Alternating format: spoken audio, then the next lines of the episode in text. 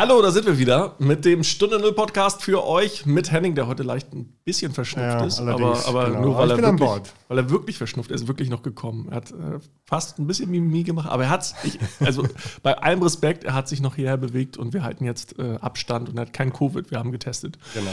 Und, Und geimpft natürlich, alle impfen lassen. alles, genau. Und Schilbert, äh, Wilbert ist da. Neuer Spitzname.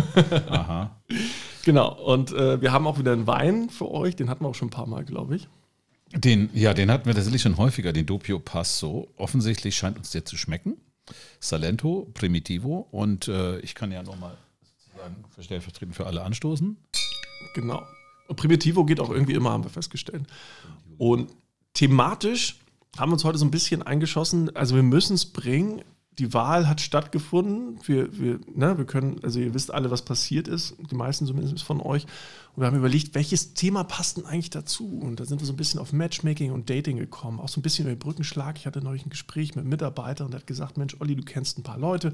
Ich kenne gar keinen und äh, ich hätte so Lust, mich irgendwie zu vernetzen und irgendwie die einzige Möglichkeit, Leute außerhalb meines Milieu, Milieus kennenzulernen, ist irgendwie einschlägige Dating-Apps zu nutzen. Und das ist halt einfach schwierig, den Purpose da halt zu definieren, ja. So, und ähm, da, Du meinst, die verfolgen einen anderen Zweck, diese. diese die haben Dating-Apps. einfach, äh, also Vernetzung wird da anders definiert. Ja. Eher mit Auch nicht auf Nachhaltigkeit ausgelegt. Äh, wie dem auch sei. Aber ich finde, das, ist ein- das ist ein schöner Brückenschlag, wenn wir, wir haben ja uns darauf eingeschossen, dass wir zwei Themen nehmen. Das heißt, wir haben das Koalition meets Matchmaking oder Dating. Das überlegen wir noch, wie wir es nach außen hin nennen. Und wir können natürlich die Frage stellen, welche Partei legt sich mit welcher ins Bett? Weil das würde ja dem Ja. von dir angesprochenen passen. Und das ist ja jetzt auch gerade eine spannende Frage, die sich hier gerade ähm, äh, stellt und wo jetzt anfängt diese Sondierung. Also da sondiert man noch. Ich weiß nicht, ob man bei einer, bei einer Dating-App auch Sondierungsphasen hat. Oder ob das, kommt mal auf die App an wahrscheinlich, ne? Ja, ge- gestern gab es ja irgendwie so ein, ähm, so ein Foto, was ja irgendwie beide Begriffe auch schon fast kombiniert. Ne? Auf, auf Insta, glaube glaub ich. Also äh, Lindner, Baerbock, Wissing und Habeck haben das gleiche Ja, Bild gepostet mit dem gleichen Text äh, zur gleichen Zeit. Und äh, ja, das hat ja was Wir haben doch was von, gemeinsam, von Dating irgendwie. irgendwie Ne? Also Ja, klar. Ja, sie haben, haben- wir sind irgendwie zusammengekommen und äh, die haben über Koalition natürlich gesprochen. Also Sie haben natürlich überlegt, also kann ich, FDP und Grüne, ja, wir nennen, heute nennen wir die Partei beim Namen und nicht bei der Farbe, äh, die, die haben natürlich relativ viel Prozente gleich, also gleich, relativ gleich viel Prozente gekriegt und haben natürlich jetzt relativ großen Hebel, ja, ähm, und können überlegen, mit wem wollen wir, mit, mit Schwarz oder mit Rot. Oder Schwarz und Rot machen miteinander, aber ich, ich glaube, die haben einfach auch keine Lust mehr aufeinander. Das ist nee, richtig. genau. Das ist So, und die spielen natürlich jetzt ihre Karten so ein bisschen aus. Also ich, äh, für mich war die Wahl jetzt keine wirkliche Überraschung, aber ich weiß nicht, wie, wie habt ihr das so wahrgenommen? Ich fand, das war ziemlich, also ziemlich genau an den Prognosen dran, das muss man schon sagen. Da hatte ich vielleicht noch selber auch gehofft, dass es noch Überraschungen gibt, aber natürlich welche, die mir gefallen würden. Aber im Grundsatz ist es ja so gekommen, wie es schon seit Wochen jetzt äh, von den Dächern gepfiffen wird. Und ja, wir haben jetzt eine Situation, wo zwei Parteien die Königsmacher sind und zwar nur zusammen. Äh, alleine, eine von ihnen alleine kann auch nichts machen. Insofern ist das, glaube ich, auch ganz richtig, dass die erstmal anfangen zu reden, wo man ja über die letzten Jahre eher den Eindruck hat, dass die sich nur eher wie Hund und Katze verhalten. Aber, also ich für meinen Teil sage, naja, wenn die FDP sich vielleicht wirklich mehr auf diese Zukunftsthemen, die sie ja angeblich alle immer mit nach vorantreiben wollen, wenn das bei denen wirklich äh, ein wichtiger Punkt ist, dann kann das sogar ganz spannend werden. Aber ich glaube definitiv nicht in einer ähm, schwarz-grün-gelben Regierung. Ich glaube, das wird nicht funktionieren. Das sind ja die, das ist ja, ist Also ich, also ich glaube, wenn FDP und Grüne sich tatsächlich mal aufeinander eingeschossen haben, dann kann das echt eine Macht sein. Ja? Also ich glaube, äh, also dieser li li- wirtschaftsliberale Gedanke trifft so ein bisschen auf das Nachhaltige, auf, die, auf das Zukunftsthema überhaupt. Äh, sicher sind die an vielen Stellen auch Antipol zueinander, aber wenn sie da irgendwie sich einmal das vernünftig übereinander gekriegt haben, die, die Grünen wollen halt viel regulieren, die FDP will wenig regulieren. Das heißt, wenn die beiden sich äh, ganz, ganz vereinfacht miteinander unterhalten, dann wird vielleicht ja das Richtige reguliert. So. Ja, und sie, sie haben natürlich, sie, sie wollen beide was bewegen. Die, die Wege dorthin sind durchaus unterschiedlich, aber ich glaube, die große Linie, die beide verbindet, ist eben doch jetzt äh, einen großen Schritt voranzukommen. Und deshalb finde ich, in der Spieltheorie gibt es sozusagen die, die sogenannten Machtindizes. Also man guckt mal, wie groß ist die Verhandlungsmacht. Und bei dem Ergebnis haben natürlich manchmal kleine Parteien und hier die FDP und die Grünen äh, große Verhandlungsmacht. Und äh, das bringt sie in die Lage, jetzt einfach vorher, was ein geschickter Schachzug ist, vorher zu sprechen und sagen, wir suchen, wir sprechen anschließend äh, mit, mit Scholz und Laschet, ja, mit Laschet wahrscheinlich nicht mehr, Mal sehen. äh, und, äh, und, und wählen uns. Und auf der anderen Seite den gibt es ja die Möglichkeit, Partner. wenn ich jetzt eine von den größeren Parteien, SPD, CDU, wenn ich jetzt ganz Böses unterstellen wollen würde, dann würde ich ja sagen, wenn ich jetzt ein bisschen Kapital über habe, dann würde ich ja einfach mal irgendwo in Investigation investieren und sagen, Mensch, diese Cum-Ex-Geschichte ist echt blöd gelaufen. Wollen wir da nicht nochmal genauer drauf gucken, wenn ich jetzt die CDU wäre und äh, Scholz macht das vielleicht genau andersrum, dass jetzt zwischen den beiden tatsächlich, das ist eine steile These. Es kann sein, dass ich total falsch liege, aber dass da jetzt so ein bisschen Dreckwäsche gewaschen wird. Mal gucken. Ja, ja, ja. ja, ja. Um, um den, ja den anderen sozusagen jetzt Hamburg. unattraktiv zu machen für die beiden anderen. Ne? Die anderen reden jetzt und jetzt will man sozusagen irgendwie den jeweils anderen, Ja, wenn man so ein die- bisschen Dreck- Konkurrent, genau. Dreck aufs Brautkleid. Genau. Das äh, führt mich zu dem sogenannten Beauty Contest. Äh, auch auch bei, bei John Nash, einer dem, dem größten Spieltheoretiker, hat den Beauty Contest beschrieben. Also da zwei stehen, ne? und das ist ja so ähnlich. Also die machen sich jetzt gerade hübsch für, für sozusagen für die Wahl. Gibt ja quasi eine zweite Wahl, die, wenn Rot-Grün jetzt irgendwie sagt, äh, oder Scholz, bitte mal vortreten irgendwie, gucken wir uns mal an und Söder bitte mal vortreten, aber ich weiß ich nicht, wer dann irgendwie für die ähm, CDU war. Ja, wahrscheinlich macht das noch Laschet, die Verhandlung.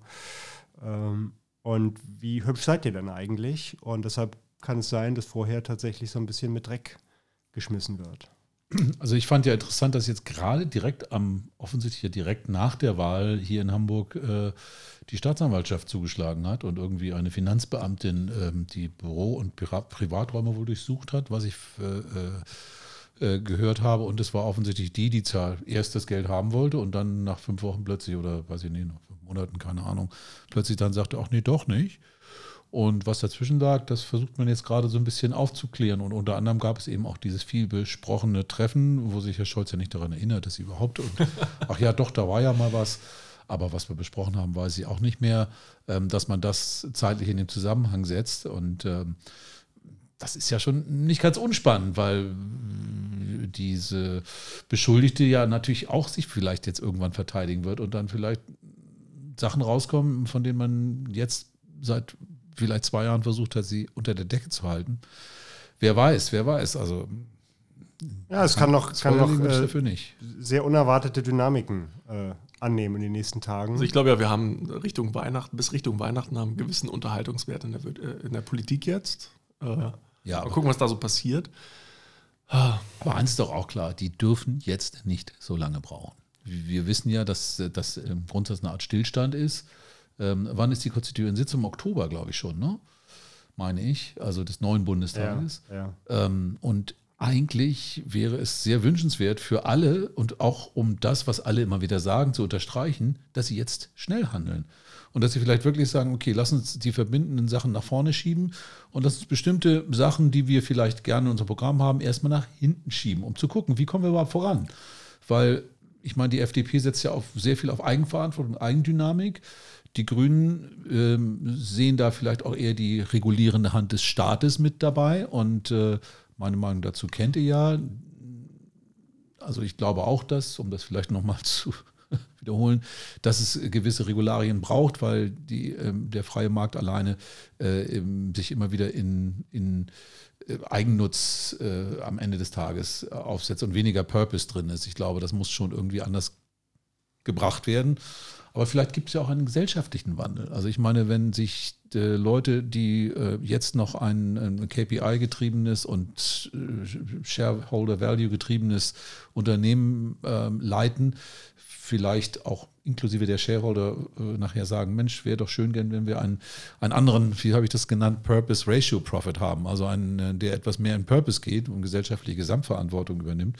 Vielleicht passiert das ja auch. Ich glaube, das Gucken wir mal. Also ich glaube ja, erstmal wird jetzt ein Geschacher zwischen SPD und äh, FDP und Grünen stattfinden. Wenn ich jetzt Grüne wäre, würde ich mir versuchen, vielleicht den Habeck Richtung Außenministerium zu drücken und vielleicht mir dann noch das Umweltministerium zu schnappen, weil es ja irgendwie von der Story her ganz gut passt. Und wenn ich FDP wäre, würde ich gucken, Finanzminister und Innenminister. So, das würde ich mir schon mal schnappen. Oder Wirtschaft noch dazu. Genau, Wirtschaft. Ja, das, würde wird auch die, das werden die passen, alles ne? kriegen. Das sind ja die entscheidendsten Ein, Posten. Ja. die Wirtschaft oder Finanz, wie auch immer, oder in bla.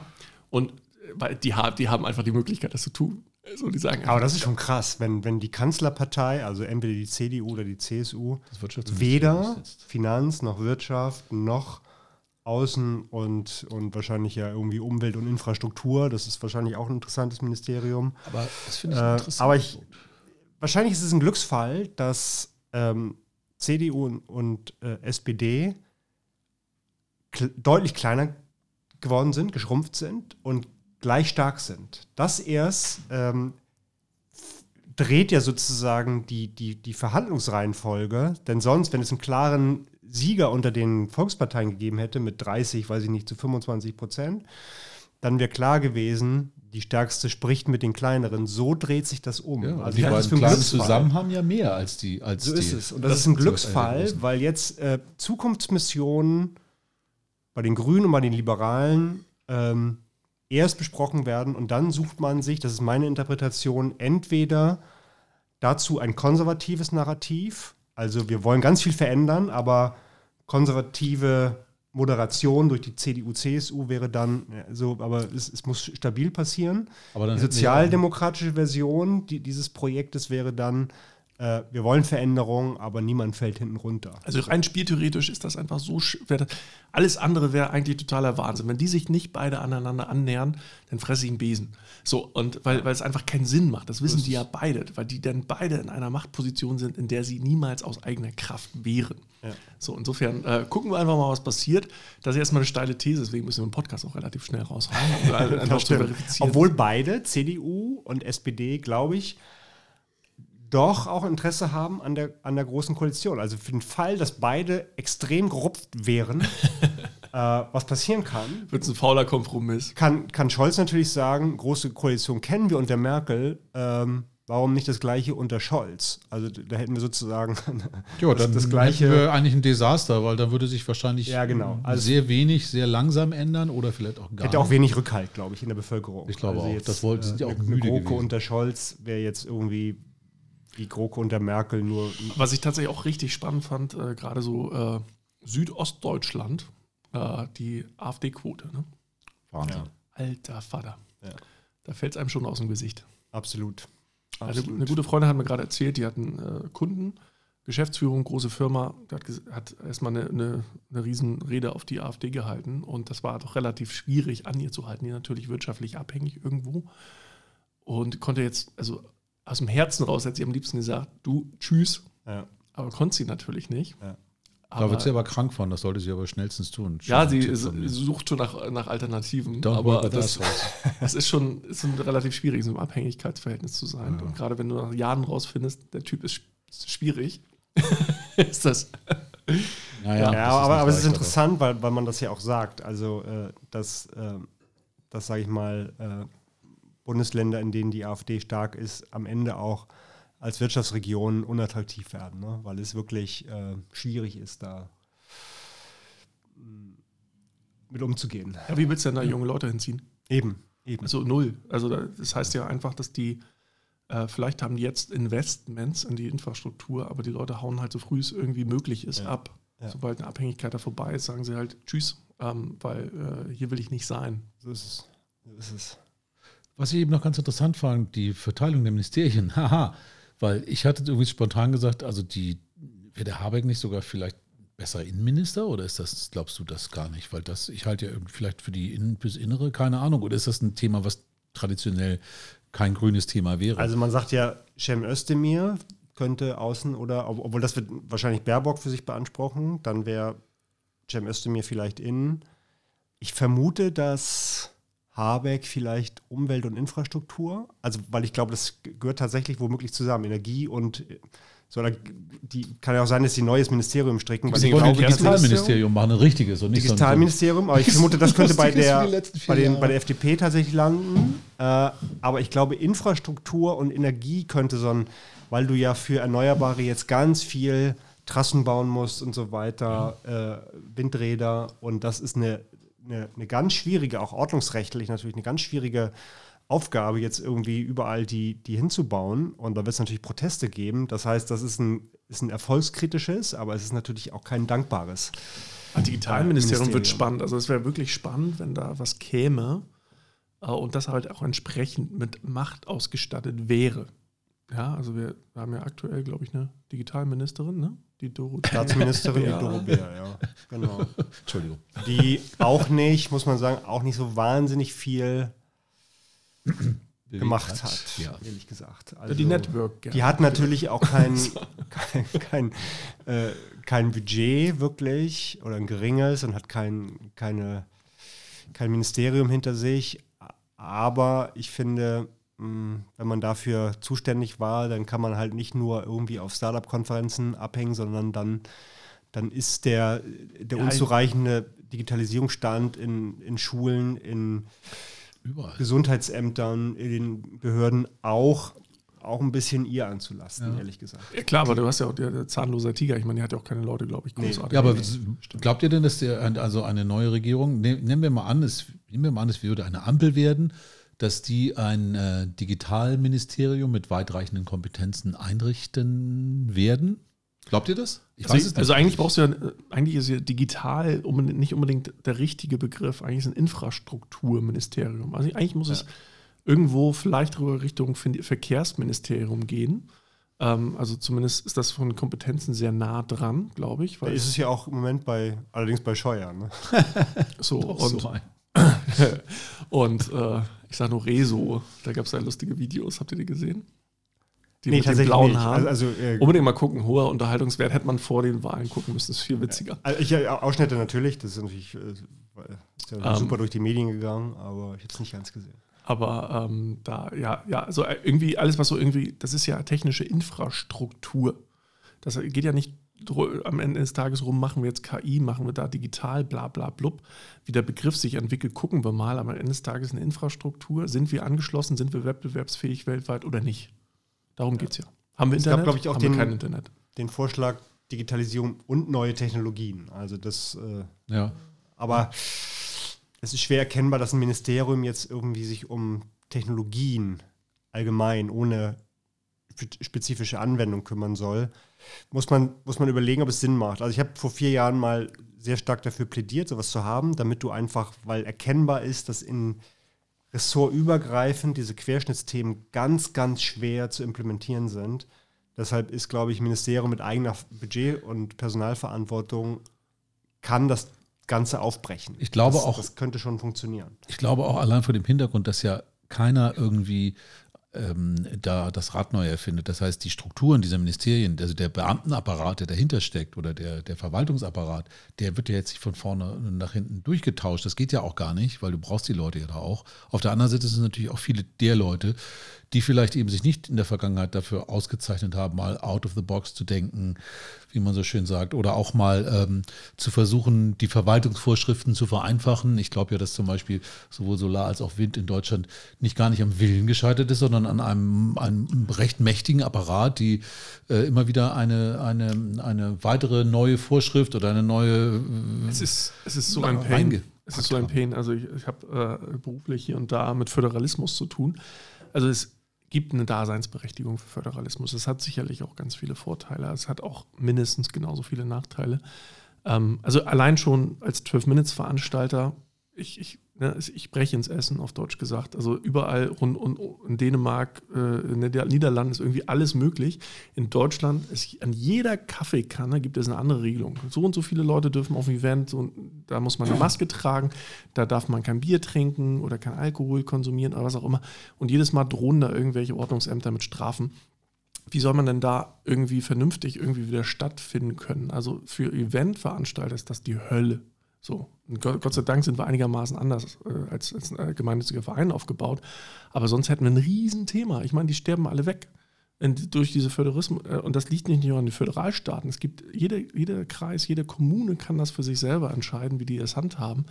Äh, das, das, das ist eigentlich auch keine Lösung. Ich bin dafür, dass man vorsichtig ist, aber kann man das in Deutschland nicht irgendwie hinkriegen, dass man einheitlich vorgeht? Dass man irgendwo mal einen Kompromiss findet, das ist so traurig. Und das haben wir jetzt auch in diesem ganzen Prozess gesehen, auch in den letzten anderthalb Jahren, dass man einfach, dass Konsensfähigkeit einfach fast nicht möglich ist. Und das ist ja nicht nur im Gesundheitsbereich so, das ist im Bildungsbereich genau das Gleiche. Ich sage nur Digitalpakt, da riecht ganz viel Geld, 5,5 Milliarden oder so, wovon 250 Millionen inzwischen abgerufen sind. Die Schulen können es alle, die äh, grundsätzlich, die prinzipiell haben aber teilweise keinen Bock. Die Schulträger müssen es eigentlich beantragen, alles viel zu komplex. Leute haben mit Corona zu tun, kriegen überhaupt das.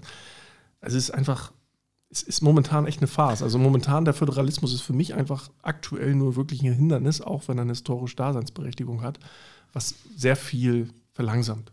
Aber das führt mich tatsächlich auch zu, zu einem Gedanken, der mir in letzter Zeit stärker im Kopf herumgeht. Und zwar ist es, dass wir vielleicht gar nicht so sehr uns darüber definieren müssen, was ja auch unsere Themen sind, digitale Transformation, neue Techniken, wo können wir jetzt was machen, sondern vielleicht ist es doch viel stärker diese gesellschaftliche Umbruch, das Umdenken um auch vielleicht Leute mitzunehmen, die jetzt äh, ähm, eher auf der Bremse stehen, äh, weil man vielleicht äh, es erreichen muss, dass die Gesellschaft an und für sich eine andere, eine andere Dynamik entwickelt und auch in andere Richtungen denkt. Und vielleicht ist das ein Weg, der vielleicht sogar sehr vielversprechend ist, um Dinge schneller zu ändern, indem nämlich du die Mindsets der Menschen, die du erreichst, durch eine gute Kommunikation, durch ein, durch ein Abholen, ähm, ähm, beeinflusst auf eine für, für das Land dann positive Art und Weise. Ich, ich glaube, es ist noch schlimmer. Also alle reden von, von Umbau, von Gesellschaft, von Wirtschaft, aber, aber niemand hat Baupläne.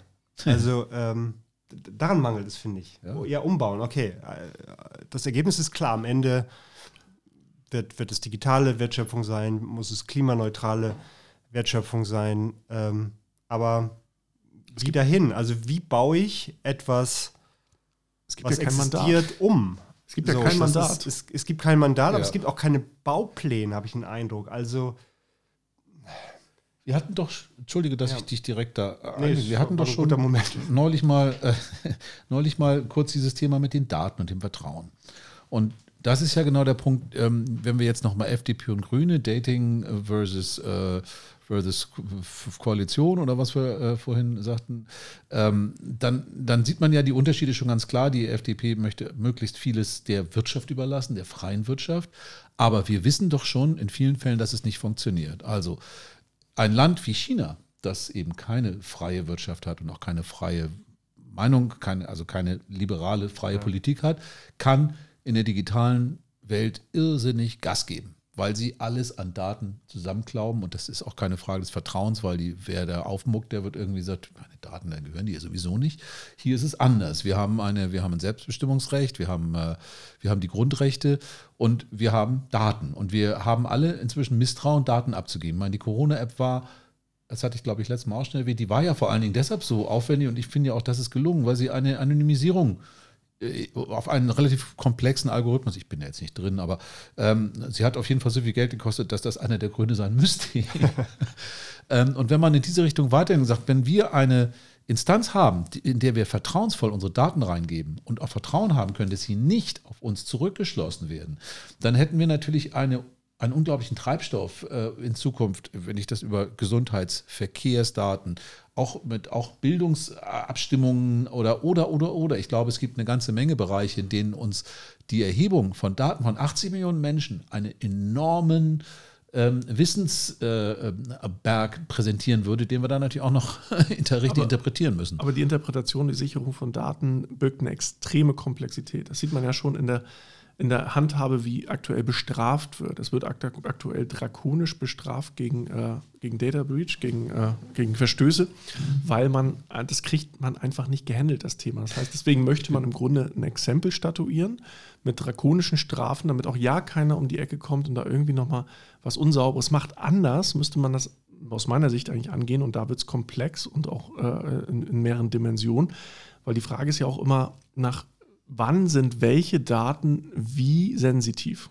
So, und äh, wenn ich natürlich eine teure App baue, äh, wie zum Beispiel die, die beste App der Welt, wie sie gepriesen wurde, unsere Covid-App, ja, ähm, Anführungsstriche und Fragezeichen hinter, ähm, das ist ein zahnloser Tiger, hatte ich heute irgendwann schon mal gesagt, im anderen Kontext, äh, wenn, wenn, wenn die nicht mit Daten gefüttert wird. Richtig. Bringt uns Die Leute es nicht nutzen. nichts. So, und die Frage ist halt immer, wann sind die Daten, wann sind welche Daten hierfür wichtig und notwendig und wann kann, kann, als, kann man als Individuum vielleicht auch mal ein Stück weit auf diese Rechte verzichten. Ähm, und aktuell, glaube ich, bietet das die aktuelle Situation, in der wir uns befinden oder zumindest befunden haben, äh, gibt das her. So, aber da gibt es einfach diese Interpretation, dieser, diese Schärfegrade gibt Ja, es aber, aber das ist ja die, das ist genau dieser Freiheitsgrad, um den es dabei geht. Also wenn ich, äh, wenn es, wenn ich wüsste, es ist ein, es gibt einen, einen Datentresor, der kontrolliert wird von der Gesellschaft oder den gesellschaftlichen Verbänden, den Organisationen, den, den Non-Profit-Organizations, auch den politischen Parteien, aber eben schon so, dass äh, man äh, ein, ein Vertrauensgefühl daran hat, okay, wenn ich meine Daten da reingebe, kann ich sicher sein, dass das, was ich damit genehmige, nämlich zum Beispiel eine anonymisierte Auswertung, ähm, zum Beispiel meine Gesundheitsdaten. Ich würde dann auch meinen Track, wenn ich so ein Ding tragen würde, meinen, meinen Puls oder keine Ahnung, was ja ähm, uns dann am Ende des Tages vielleicht auch viel mehr Freiheit beschert, weil wir natürlich eine Pandemie, weil wir Gesundheitskrisen und all so etwas, auch Umweltkrisen natürlich erstmal schneller ähm, äh, rankriegen. Und zum Zweiten haben wir natürlich auch einen ganz anderen Draht zu den Leuten. Wir hätten dann nämlich auch das, was heute noch mit Sirenen passiert. Wir hätten dann ja tatsächlich eine verbindliche App, wo wir sofort wissen, wenn die irgendwie äh, losschlägt, dann heißt es äh, äh, Gasmaske aufsetzen. aber, aber ich glaube, die Bevölkerung ist zum größten Teil unmündig, was äh, das Handling von Daten angeht. Deshalb Ja, Es und, braucht und das, genau, deshalb ist das, der Umgang mit Daten, glaube ich, ist, ist die entscheidende, wenn es darum geht, ist die Gretchenfrage. ist die Gerätchenfrage der Digitalisierung in einer Demokratie. Ja. Wie, wie gehen wir, Aber bisher haben wir sie doch auch wer darf zu welchem Zweck wann Daten von wem nutzen? Das ist sozusagen, darüber müssen wir, Der Staat hat meine Steuerdaten, der Staat hat Ja. meine Wohndaten, der Staat hat meine Energieverbrauchsdaten. Das haben die ja alles. Im Grundsatz ist das ja alles schon lange, seit 50 Jahren wissen die das doch.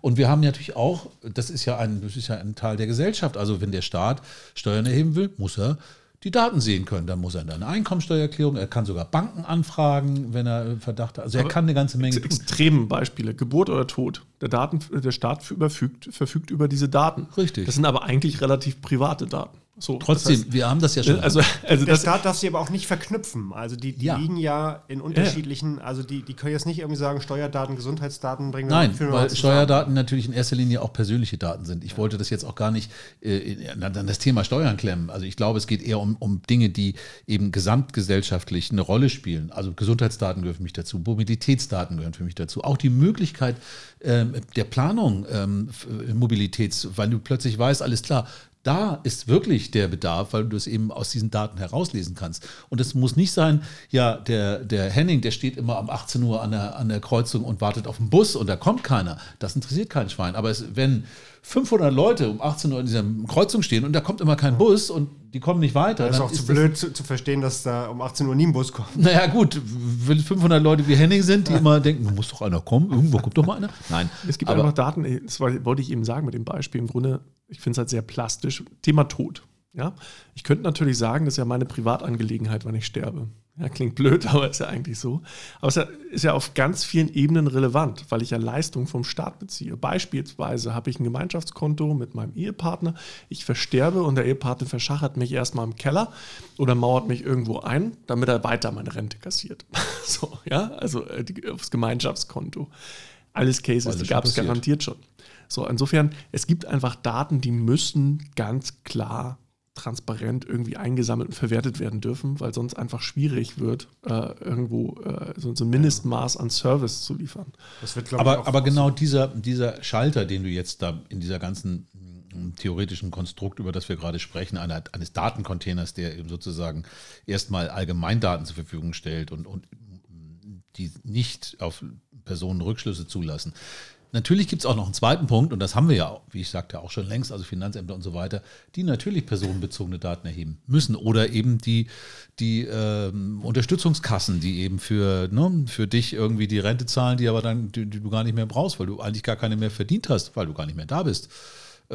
Worauf die auch setzen. Ich meine, das ganze Rentensystem setzt ja darauf, dass die Leute nicht allzu lange ähm, daraus Bezüge haben, sondern möglichst lange einzahlen und dann möglichst kurz äh, davon was kriegen, sonst klappt das ja eh bald zusammen. Das ist uns ja auch bekannt. Ja, gut, das klappt ja schon zusammen, ne? aber das ist ja Ja, aber um vielleicht mal auf das Thema Dating zurückkommen, was ja auch. Ich wollte es gerade sagen. mit- Super, danke.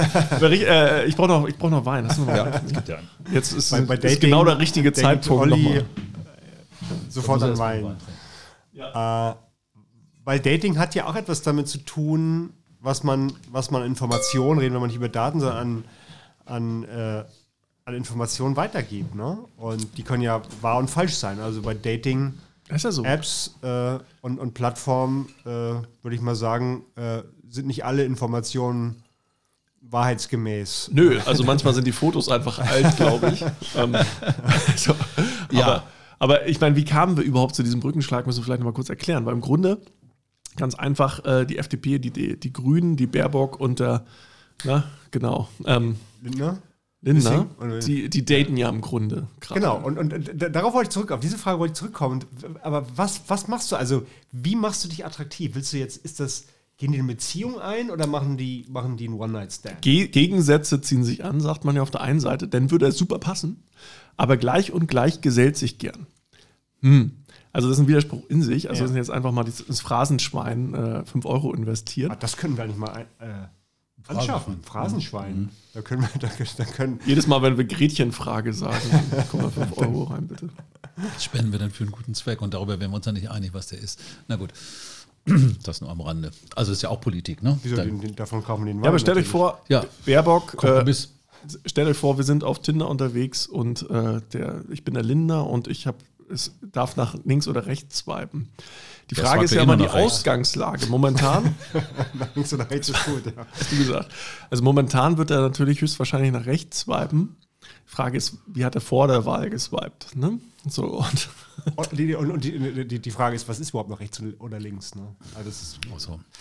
Äh, Aber auch, im, dass du gerade Tinder nennst und wir vorher über Daten sprachen, ich meine, das sind ja die schlimmsten Datenmissbräuchler schlechthin. Wenn die Leute einmal wüssten, was sie sich da ja, das sind gerade. einfach Falschinformationen. Das ist ja kein Datenmissbrauch.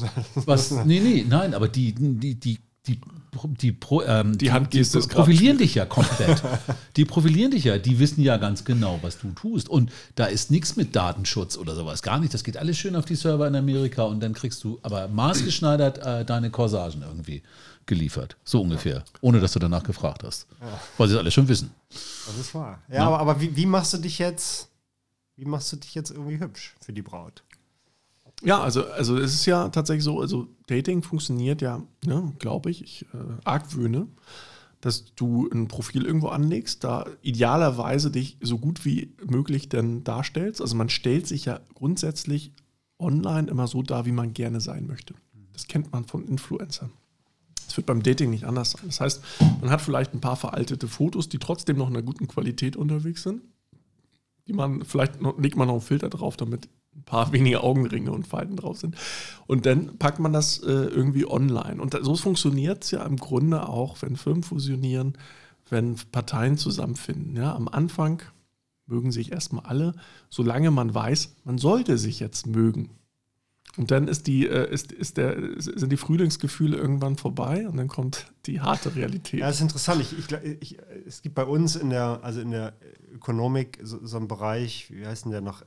Sorting, Matching, glaube ich, irgendwie. Oder Sortative Matching, irgendwie so. Also das, ähm, du guckst sozusagen die bestimmte Merkmale an. Features. Und äh, ja, sozusagen. Und äh, es gibt einige, die sind so bedeutsam, dass die passen müssen. Also da gilt, äh, gleich und gleich gesellt sich gern. Also du wirst kaum Paare finden, ähm, intelligent, klug und, und, und dumm. Das wirst du nicht finden, aber du kannst darüber hinaus, kannst du irgendwie, weiß ich nicht, gibt es alles Mögliche. Aber es gibt so ein paar, die sind sehr wichtig für, für ein erfolgreiches Matching und dann gibt es ein paar, da kann ähm, da können Unterschiede sogar ganz attraktiv sein. Aber es ist, äh, das betrifft aber dann andere Merkmale. Aber in den Grundzügen, in den Grundüberzeugungen musst du doch eher gleich ticken. Und das ist natürlich jetzt auch mit Bezug auf FDP und Grüne, glaube ich, ganz wichtig, dass man erstmal sagt, wollen wir eigentlich im Ergebnis, äh, verfolgen wir eigentlich gleichen Ziele. Also, äh, das wäre so ein bisschen dieses, Da gibt es aus der Datenanalyse im Grunde drei Säulen. Ja, wenn ich immer die Datenanalyse rannehme,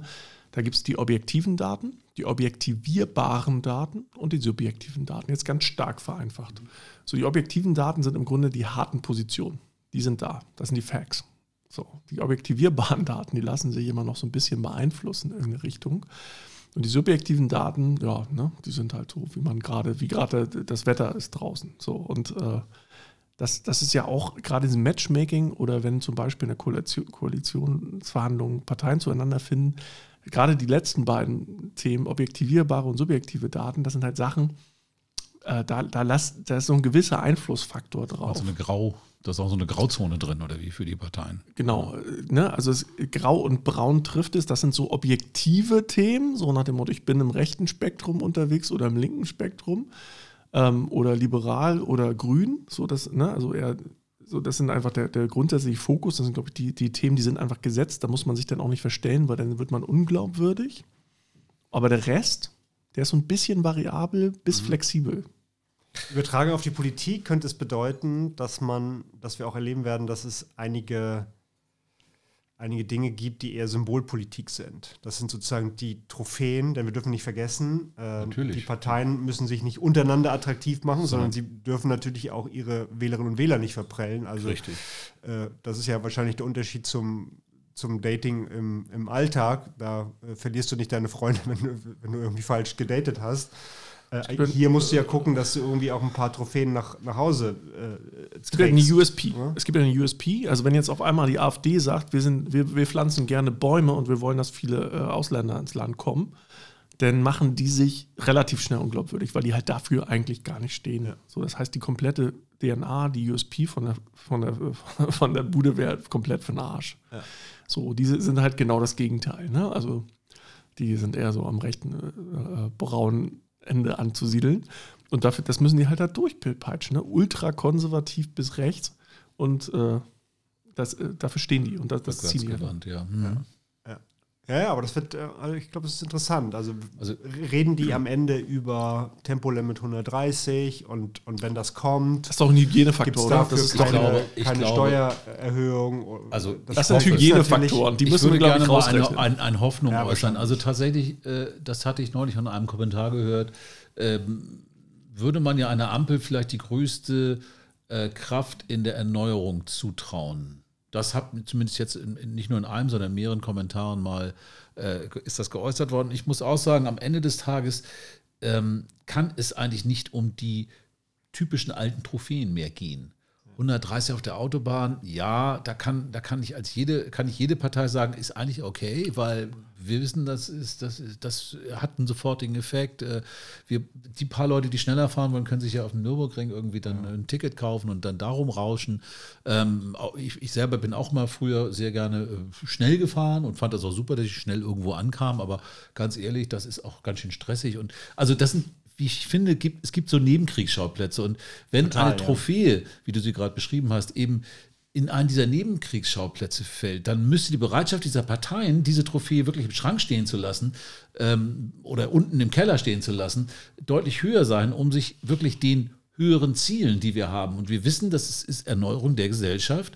Ähm, auch politisch natürlich, wobei das, da sind wir jetzt alle noch ein bisschen weiter weg von, aber vor allen Dingen natürlich hier in Deutschland eine Erneuerung der, der, der Infrastruktur, eine Erneuerung des, des, des also ein, ein, ein neuer langer Marsch, was man so um zu sagen, mhm. wirklich jetzt zu beginnen, viele Dinge zu tun. Und das muss nicht, auch das ist auch nicht nur zwangsläufig Umwelt, äh, sind nicht zwangsläufig nur Umweltthemen, auch wenn die vielleicht im Moment wirklich die drängendsten sind. Ich glaube, da sind sich ja alle drüber einig. Und aus dieser, aus diesen aus dieser Gemengelage müsste sich aus meiner Sicht eigentlich eine hohe Bereitschaft zum Kompromiss, das war ja auch so ein Wort, was wir vorhin ja. hatten, zu Kompromissen an vielen Stellen ergeben, wenn man sich eben darüber im Klaren ist, dass man trotzdem gemeinsam Schritte nach vorne macht. Und wenn man dann an Punkte kommt und sagt, ja, wie finanzieren wir das? Und die einen sagen Steuererhöhung, die anderen sagen mit uns nicht, das haben wir noch nie getan, dann sollen die doch bitte ein anderes Modell rauskriegen. Oder man, man erhöht eben die Preise an bestimmten Ecken für bestimmte Sachen um, oder keine Ahnung. Aber, aber das, das ist gerade die Chance, glaube ich, von, von Grün und, und, und FDP, dass man jetzt irgendwie keine Trade-offs verhandelt, sondern dass man so Trade-ins machen kann. Ja. Also dass man SPD und, und CDU würden sagen, ja, Tempo, CDU würde sagen 130, ja, da verliere ich ja irgendwie die Drittel meiner Wähler, das kann ich jetzt irgendwie nicht machen. Aber die, die sind sofort in, das ist ja auch gut, das ist ja sozusagen wichtig für Volksparteien zu sagen, irgendwie ich muss gucken, dass ich da irgendwie einen Ausgleich schaffe. Die, die Chance jetzt besteht doch, ähm, die, die, die klaren Missionen irgendwie auch, auch klar und, und, und sozusagen nicht zu dezimieren, sondern Richtig. klar nach vorne zu bringen. Ich glaube, Und die Probleme sind doch Lindner bekannt. Und, und Habeck haben auch den Ehrgeiz, hier etwas Historisches zu machen. Und das, das glaube ich, Ja, ist auch, aber- wichtig. Ich hoffe Also das, hier- ich hoffe das, weil äh, am, am, am Also Ende Baerbock des Tages- natürlich auch. Also das ist, ist ja nicht Am nur Ende des Habeck, Tages, aber ja klar, also die, die Grünen und die Gelben, aber äh, am Ende des Tages liegen doch die Probleme eigentlich für alle auf der Hand. Man muss doch jetzt nicht irgendwie sagen, also es gibt ja keinen in diesen Dings, der sagt, nee, den Klimawandel gibt es nicht, zum Beispiel. Oder wir haben gar keine äh, Energiekrise oder, oder, oder. Das würde ja gar keiner irgendwie in den Mund nehmen, weil die Sachen sind ja faktisch klar. Und wenn wir Probleme angehen, oder wir haben Probleme im Gesundheitswesen, wie wir wissen. Wir haben auch großes Problem in der, in der Versorgung der Bevölkerung. Natürlich auch so Gedanken wie Grundeinkommen, du hattest es neulich, die ja nicht nur von, von äh, irgendwelchen Ökospinnern oder irgendwelchen Linksideologen ähm, ähm, in, im Dornröschenschloss erdacht worden sind, sondern die inzwischen ja auch schon relativ breit diskutiert werden, auch in einigen Ländern ausprobiert werden. Also, dass es eben keine Scheuklappen gibt für so etwas. Ähm, äh, und, und da hoffe ich sehr drauf, dass diese Probleme wirklich äh, adressiert werden und man das Trennende erstmal beiseite lässt und guckt, ob bei dem Trenden nicht auch vielleicht der eine oder andere sich ein bisschen bewegen kann, damit bestimmte andere Sachen wieder möglich wären. Also was, Ne? was ich mega traurig fand, muss ich sagen, vor der Wahl, ich habe tatsächlich den Valomaten gemacht. So, und ich fand, das, der Valomat ist so viel schlechter geworden, beziehungsweise der Output ist so viel schlechter wir geworden. Also, gesprochen vorher, ja. so, und das war einfach Kraut und Rüben, was daraus kam. Also gerade wenn man gesagt hat, alle Parteien anzeigen, das war hat einfach, da war kein roter Faden mehr drin. Weil die Fragen wurden so einfach und platt gestellt, dass die wirklich, ich sage einfach mal, jeder Honk irgendwie äh, denn am Ende des Tages versteht, aber nicht richtig auslegen kann. Also die, die Tiefe fehlt komplett. Und Ja, das kann halt Fragen gehen eben nicht mit Ja, Nein. ja, und dann gibt es halt diese Mitte, ne? so interessiert mich nicht, mehr oder weniger. So, eigentlich brauche ich das, was wir jetzt bei Lebensmitteln so einigermaßen angefangen haben, so ein Ampelsystem reinzubringen. Äh, ist diese Frage wirklich wichtig? Also ganz ehrlich, Tempolimit 100, 130, das ist ungefähr die unwichtigste Frage, die es überhaupt nur gibt. Das ist einfach nur Füllmaterial. Das ist Nee, das sehe ich nicht so. ja, das Sorry. ist das, ist das eine- politische. Ich bin bei dir. Es ist politische Quäntchen. Es gibt genug äh, Kneipenforscher, die da irgendwo sind. Ey, ich kann mit meinem Auto nicht mal 140 fahren. So, aber ganz ehrlich, der Median in der Geschwindigkeit auf der Autobahn liegt irgendwie bei 122 oder sowas, also unter 130. Also sowieso. Die Leute fahren sowieso nicht schneller. Außerdem fahren die in zehn Jahren sowieso nicht mehr selber ihr Auto. Dann fährt das Auto selber. Das, dann ist ist ein eine ganz andere Diskussion. Und dann Das ist eine ganz andere Nummer. Mit 500 Das ist eigentlich das soweit voll ist. egal, ob das 130 ist oder nicht. So, das ist einfach ein reiner Gen- Genauso wie man sagt, okay, äh, machen wir Sommer- und, und Winterzeit oder nicht. Das sind halt diese Diskussionsthemen, wo die Leute sich Stunden und Tage lang drauf aufhalten können. Am Ende des Tages ist es vollkommen Latte. Man hat sich daran gewöhnt. Die wichtigen Fragen, wie geht es mit Flüch, Flüch, äh, Frücht, äh, Flüchtlingen, nee, mit Flüchtlingen um, wie äh, stehen wir zu Energie und Nachhaltigkeit, wie stehen wir zu Kohle und Atomenergie und so weiter und so fort. Das sind die Fragen, die irgendwie doch wichtiger sind. Ähm, und da gibt's, da wünsche ich mir so eigentlich so ein Ampelsystem, das ist eine Gewichtung oder zumindest ein Individualeingang auf die Menschen, die am Ende des Tages ihre Stimme abgeben sollen. Ähm, das hat mir komplett gefehlt vom, ähm, vor, vor der Wahl. Ja, ja. Ja, deshalb ist es, ja, wird das, wird das interessant sein zu sehen, was, äh, ob die großen Linien wirklich durchkommen oder ob das Ja. am Ende doch Die, die Frage, in, in klassische Muster verfällt. Ähm, ich stimme dazu und dafür gibst du mir das andere und darüber verliert man sich wieder äh, in, in Details. Das Also, wäre weil wir vorhin bei fatal. diesen Apps waren, ihr hattet ja nun auch irgendwie immer, ihr hattet ja Tinder genommen. Tinder ist ja eigentlich keine App, die du für eine langfristige Beziehung äh, nutzt, auch wenn es, äh, wie ich gehört habe, das ein oder andere auch schon darüber entstanden ist. Aber ähm, eigentlich äh, gibt es ja noch so einige andere, ist das Ziel einfach nur schnell heute Abend jemanden zu finden, der irgendwie ähnliche Neigungen hat wie du und der dir irgendwie einigermaßen gefällt. Und dann war es das ja auch schon gewesen. Also das ist ja nicht das, was man als äh, Dating für so eine äh, Koalitionsvereinbarung vielleicht als, als äh, Vorlage nehmen sollte, sondern dann wäre es ja schon eher etwas so, ähm, alle, Vier äh, Jahre. alle, alle verlieben Jahre. sich innerhalb von irgendwie kürzester Zeit äh, mit dieser App oder mit dieser App. Also Alle vier Jahre verliebt sich ein Kanzler in diese Partei. genau.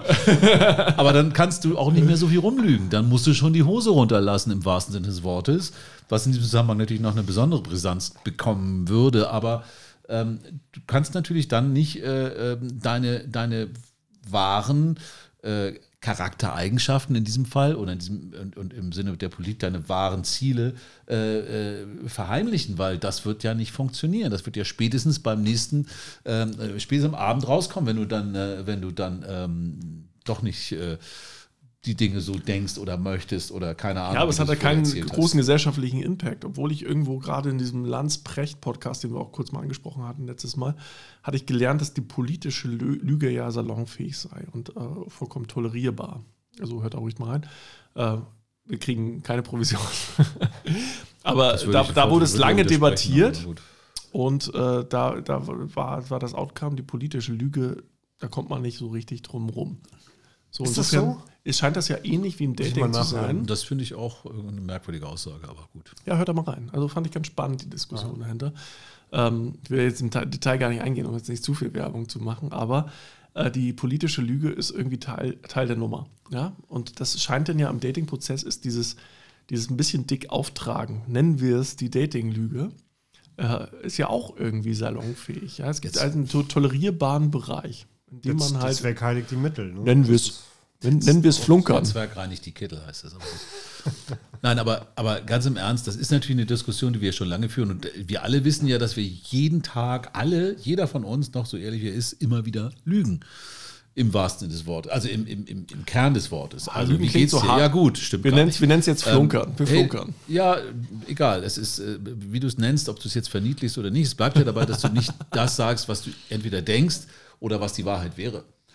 Aber du siehst gut aus heute, Henning. Aber das stimmt gar nicht, wenn ich ganz ehrlich bin. Ja, Aber ich genau. sag's dir, Also- damit du dich nicht schlecht fühlst. Also, Annau hat es nicht Lüge genannt, sondern der hat die, die Wahrheitsgrade unterschieden, was schöner ist. Ja, das ist ja auch- das gibt's ja auch von Trump schon, ne? Fake der News, ganzen Wahrheit ne? und der reinen Wahrheit. Wenn die Genau. ganzen Leute, ich, ich habe eine steile These, wenn jeder immer nur das s- sagen würde, was er denkt oder sie, ich glaube, dann hätten wir eine dysfunktionale Gesellschaft. ja, das ist genau der Punkt. Also äh, das ist ja das, was, glaube ich, auch in der Verhaltensforschung äh, tatsächlich dann auch als ein Teil des, des menschlichen Sozialis Sozialisationsprozesses irgendwie auch anerkannt worden ist, dass wir natürlich ähm, immer in der, in der Interaktion sind und aus dieser Interaktion heraus auch eben manchmal etwas anders darstellen, als es vielleicht ganz objektiv gesehen ist. Einfach darum geht es uns dann darum, dem Gegenüber ähm, auf, einer, auf einer Linie zu bleiben. Ja, aber es ist eine Lüge, wenn du es so wahrnimmst. Wenn du sagst, äh, ich bin der muskulöseste äh, Mensch der Welt, ja, das ist deine Wahrnehmung selber, weil du einfach vielleicht eine narzisstische Ader hast und sagst einfach, ich bin, ich bin, ich bin dope, ich bin der Shit, ja, auf äh, Jugendsprache. Andere nehmen das natürlich anders wahr. Aber du lügst ja nicht, weil du es selber tatsächlich so wahrnimmst. Also insofern ist das ja. Na gut, also wir wollen uns da jetzt nicht drin verlieren, weil das geht ein bisschen zu weit. Aber ich finde grundsätzlich natürlich, also eine Aussage, die politische Lüge ist inzwischen salonfähig, geht mir dann zu weit. ich glaube, wollte es das nicht relativieren. Gesellschaft- Ich wollte es ja nicht mal- relativieren. Ich wollte ja nur weil wir in, in Gesellschaften natürlich auf Vertrauen angewiesen sind. Das bildet sich ja nur, wenn wir den. wenn wir die belügen. Nee, aber, aber nicht. Aber nicht also Wir beugen ja, die Wahrheit. Das ist ein Unterschied. Ja, also äh, wenn ich, wenn ich weiß, dass ich Menschen äh, in Zukunft wieder treffe, dann habe ich ein Interesse daran, ihnen jetzt nicht komplett zu verprellen. Das heißt, äh, Alternated Facts ich- oder ich- Alternative Facts. naja, in, in, in, heute, heute kommen wir oft auf. Spieltheorie zu, zu sprechen. In der Spieltheorie, wenn wir äh, unendlich oft wiederholte Spiele haben, dann bildet sich Vertrauen und Reputation und Sozialkapital. Also dann gibt es ein Interesse daran, äh, in, in endlich wiederholten Spielen nicht. Dann sagt man irgendwie, ja, das, das ist die letzte Runde. In der, in der letzten Runde gibt es keinen Grund, irgendwie noch, noch ehrlich zu sein, weil es ja die letzte Runde ist. Es gibt keinen danach. Und Gesellschaft, bei Gesellschaft gibt es ja immer einen danach. Und das ist ja auch wertvoll, weil, weil wir Interesse daran haben, auch, auch in Zukunft mit, mit Menschen vertrauensvoll umzugehen. Und das bedeutet, wir, wir sagen vielleicht nicht die ganze Wahrheit und sagen, du bist scheiße oder weil wir sagen, wir sind aufeinander angewiesen, Naja, was ja gut ist. Das sind ja auch die Ebenen, auf denen man, äh, also wir als, als soziale Wesen miteinander umgehen. Wir haben Gefühle, wir haben äh, Respekt, wir haben unterschiedliche ähm, Dinge, die wir mitbringen in ein, in ein soziales Gefüge für andere Menschen, gegenüber anderen Menschen. Und natürlich wollen wir diesen, diese, diese, dieses Gefüge, was ja nicht nur aus dem, was sage ich zu dem und dann denkt er, ich bin so, äh, besteht, sondern es sind ja viel mehr Aspekte, die da eine Rolle spielen, um, um nachher auch in dem, in dem gesellschaftlichen Zusammenhalt äh, stärker zu werden und den zu stärken. Und ja, von der gesellschaftlichen Seite, von der Sozialtheorie ist das tatsächlich so, dass das offensichtlich dazugehört, dass wir bestimmte Dinge, mh, dass wir nicht immer die Wahrheit sprechen. Das hat irgendwie, glaube ich, noch nie funktioniert. Ich glaube, es gibt sogar Märchen, die äh, ähm, so eine, so eine Tendenz haben. Sagen. Also das kann auch mal ganz nach hinten losgehen, wenn du immer, äh, immer die Wahrheit sagst. Ja, weil äh, Ja. da kannst du kannst, kannst du auch schlecht bei. Kurz daneben, weil, weil du es gerade den Begriff erwähntest und ich fragte mich das während der äh, SPD-Kampagne, äh, da heißt es ja Respekt für dich, aber heißt es nicht Respekt vor dir oder sagt man beides? Also das ist mir vielleicht ein bisschen Antwort. Also ich fand sowieso die Wahlkampfslogans relativ schwierig teilweise. Ähm, äh, Make in Germany, sag ich Jo, nur. das fand ich ganz schräg. das fand ich wirklich schräg, ja. Ja, Also, Wer- von, das, war von FDP. FDP. das war FDP. echt, das ist total Make in. Germany. Make in Germany, ja. So, und das war an, angelehnt an Made in Germany's Logo. Ja, klar, Ähm, man sie aber- versuchen natürlich, das äh, im, in, von der Vergangenheit in die Zukunft zu bringen. Das ist, glaube ich, der ernst Ja, ich hätte die Agentur sofort gefeuert. Ich auch. Äh, ich meine, irgendwie geht's Äh, nicht. äh, Es geht nicht. äh, Also es werden, glaube ich, ganz viele Agenturen gerade gefeuert. Also ich, fand kaum, kaum eine Kampagne wirklich, wirklich gut. Die Nee. SPD-Kampagne war, also, war okay, also aber die absolute, hat natürlich nee, auch die gefangen, Hallo, stopp, stopp, nein, nein, nein. nein. Der Scho Scholz mit der Raute. Das war das Schlimmste, was ich gesehen habe. Das war mit Abstand das Allerschlimmste. Ich habe spontan Augenkrebs gekriegt, ohne Mist. Der Scholz mit, mit, mit der Merkel-Raute, ich dachte, der verarscht uns jetzt alle. Das kann doch nicht sein. Ja, Ja, aber vielleicht hat ich glaube, die SPD-Kampagne war am Ende auch nur deshalb erfolgreich, äh, weil es auf der anderen Seite Laschet gab, ehrlich gesagt. Also, ich, also nichts gegen Laschet, aber äh, ich, ich, ich glaube, das war einfach so. Also, Also man kann jetzt hinterher die sagen, die Kampagne war, war, war super, die war Definitiv. vielleicht auch nicht Habt ihr- schlecht, habt ihr aber das Buch- der wesentliche Effekt war einfach. Habt ihr das Buch Machtverfall von Robin Alexander wahrgenommen? ich fand ich ich, ich habe es zu Hause liegen, ich habe auch Streber. einzelne Seiten gelesen, aber ich, ich, ich habe es nicht Ich verschlungen wie viele andere. Nee, es ist also verschl ich, ich fand so lala. Ich fand so von 5 Sterne 3. Mhm. Okay. Also war, war lustig, so ein bisschen hinter die Kulissen zu blicken. So weit, also es war jetzt auch kein, richtig kein Megatiefgang, aber es war einfach so ein bisschen, so ein bisschen die, die Strate strategischen äh, Fädenziehelei, die so, so hinter so Parteien stattfinden, insbesondere in der CDU, aber auch mit. Aber, Ne, aber ja- auch in dem Fall die Raute. Ne? Also die war auf jeden Fall ein gut, das Thema. könnte natürlich tatsächlich für viele Leute erstmal so ein unbewusstes Bild denken, ah, der ist ja, der hat ja irgendwie und ah, ist ja irgendwie, kennen wir ja und ah, könnte vielleicht Vertrauen erzeugen. Vielleicht war das die Idee der Kommunikationsagentur dahinter.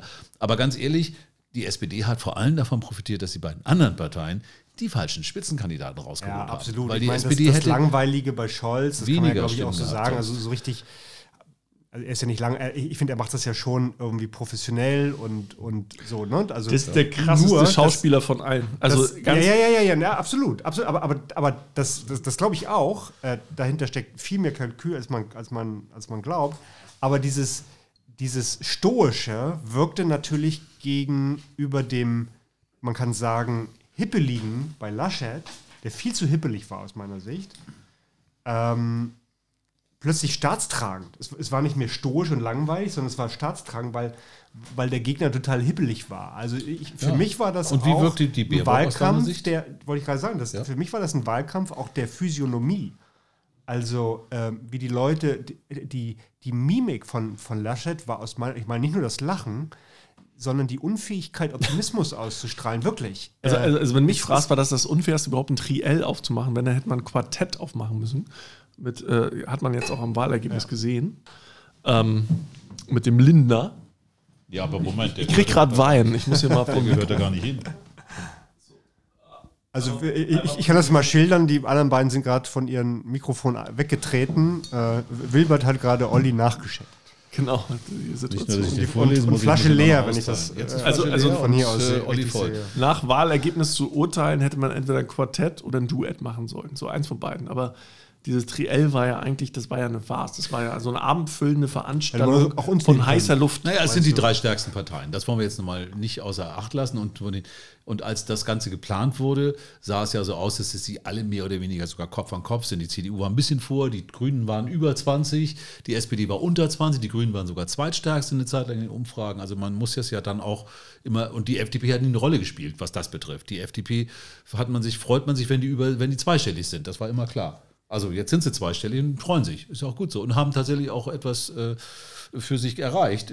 Sie können tatsächlich jetzt Politik mitbestimmen. Wenn sie nicht wieder meinen, dass es irgendwie, dass sie dann, dass sie irgendwie beleidigt sind und irgendwie ohne ihre Kernwähler nicht mehr auskommen und deshalb nur noch ihre, ne, keine Kompromisse mehr eingehen wollen, dann, äh, dann wird es natürlich nicht klappen. Ja, aber die haben jetzt natürlich eine ganz andere Situation als vor vier Jahren. Also da, wo der Linde ausgestiegen ist, könnte man jetzt auch, wenn er es jetzt gut spielt, könnte man ihm das als, als Win anrechnen, was er vor vier Jahren gemacht hat. Ja, wenn er es jetzt smart spielt, wenn er es jetzt verkackt und wieder rausgeht, dann ist blöd. So, aber, aber wenn er es jetzt schlau spielt und praktisch seine Karten optimal ausspielt und die, genau die Minister, Ministerposition besetzt, die er besetzen möchte, dann ist das wieder eine gute Sache. Ja, äh, ich glaube, der, dieser Druck auf Lindner ähm, macht eine GroKo sehr unwahrscheinlich. Weil nochmal bei dieser Lage äh, nicht in die Regierung einzutreten, wäre echt schwer für Lindner. Also schwer nee, dann ist er raus, glaube ich. Dann ist er raus. Das, das glaube ich auch. Also die FDP muss jetzt in die Regierung eintreten. Das heißt, äh, eigentlich schließt das die GroKo fast aus.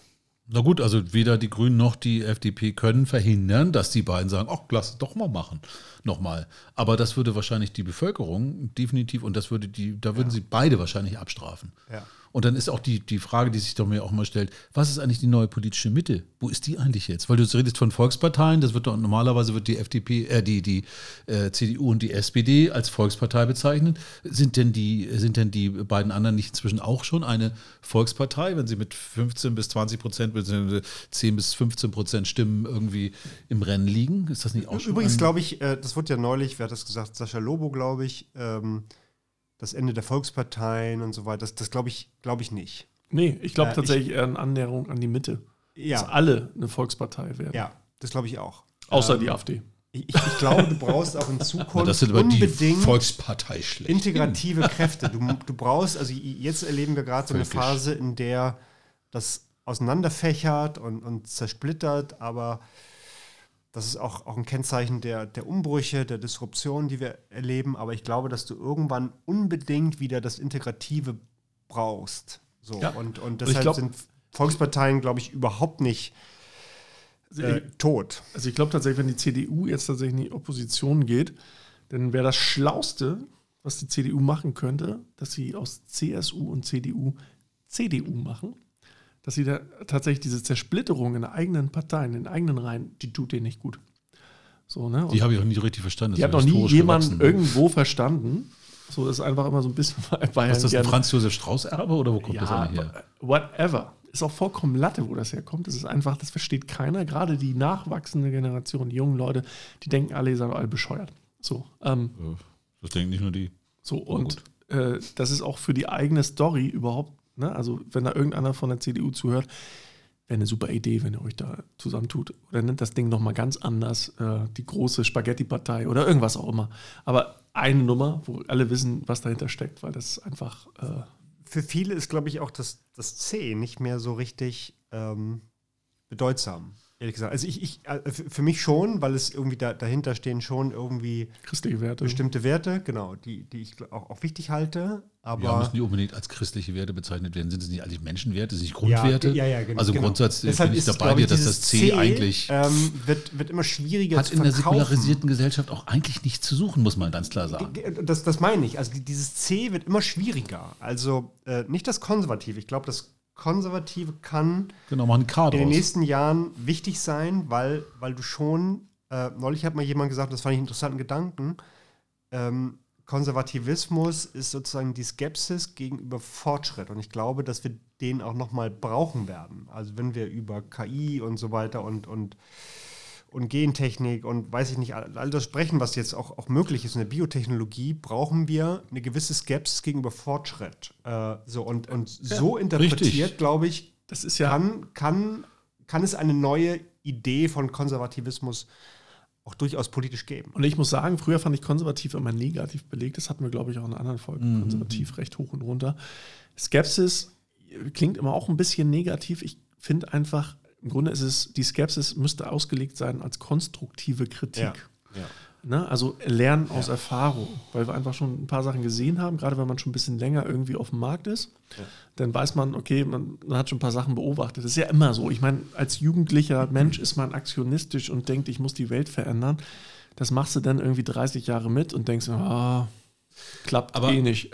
Aber da muss ich auch nochmal mit meinem Lieblingsthema der Hybris äh, äh, mit ein, reinspringen, weil das ist ja genau das. Ja, das wissen wir, dass du.